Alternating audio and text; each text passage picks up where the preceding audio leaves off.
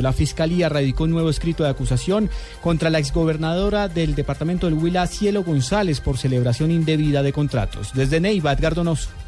El escrito de acusación por celebración indebida de contratos, falsedad en documento público peculado en favor de terceros fue interpuesto por un fiscal delegado ante la Corte Suprema de Justicia. Según este, Cielo González Villa habría realizado tres contratos directos en el año 2012 con la fábrica de licores de Antioquia para la producción, distribución y comercialización del aguardiente de Oranís, cuando ya existía un proceso de licitación pública en el año 2011, la cual estaba en prepliegos. De acuerdo con la investigación, se habría presentado un peculado en favor de terceros de 211 millones de pesos que la fábrica de licores de Antioquia dejó de invertir en publicidad y que al parecer la entonces gobernadora no evitó porque habría omitido verificar que se hiciera la debida supervisión por parte de la Secretaría de Hacienda del departamento de las obligaciones del contratista. En Neiva, Edgar Donoso, Blue Radio.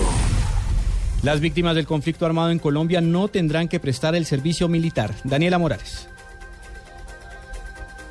El general Alberto Mejía Juan Camilo, comandante del ejército, ha dicho que esto representa un nuevo paso hacia la paz y asegura que quienes han sido vinculados a las filas siendo víctimas serán desvinculados en los menos de 15 días después de presentar el derecho de petición.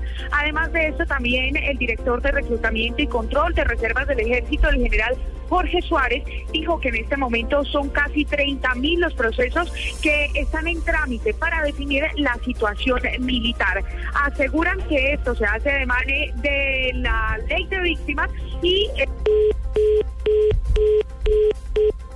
Es la noticia que se produce hasta ahora.